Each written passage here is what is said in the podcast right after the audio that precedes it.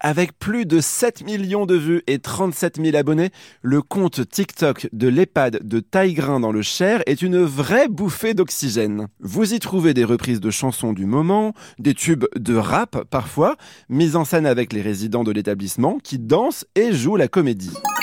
Bonjour Cette initiative, c'est une idée de Chloé, 24 ans, et Elodie, 31 ans.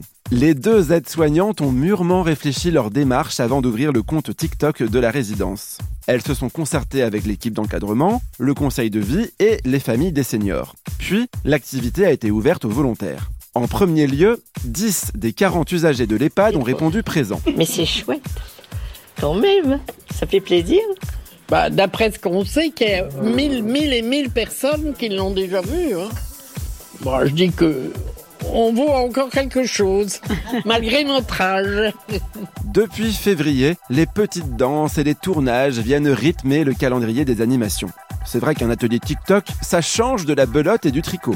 À Bourges, la créativité bat son plein. Pour illustrer un couplet qui parle du petit-déj, Annick est filmée en train de touiller son café en rythme avec la musique. Au refrain du tube Ça m'énerve d'Helmut Fritz, deux résidentes dans leur fauteuil, lunettes en forme de trèfle sur la tête, dansent autour de la table de la cafette.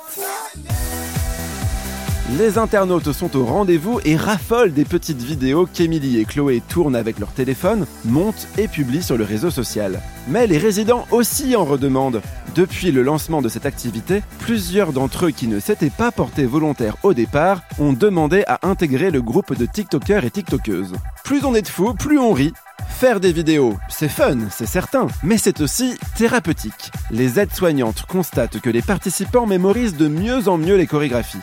Les tournages sont de bons prétextes aux exercices de motricité et la diffusion des vidéos sur une plateforme plébiscitée par les jeunes montre un autre visage de l'EHPAD et mine de rien, ça permet aussi de recruter. Fier pour nous, à 80 et quelques poussières, comme dirait une de mes amies, on arrive à faire quelque chose si on veut ben, qu'il faut jamais désespérer.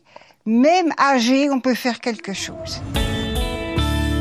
Avant de créer un compte TikTok pour un établissement près de chez vous, prenez le temps de concerter toutes les parties prenantes. Résidents, familles, personnel soignant et encadrement. J'attends avec impatience de voir vos vidéos sur les réseaux sociaux. N'oubliez pas de mentionner France Bleu, on vous fera un peu de pub.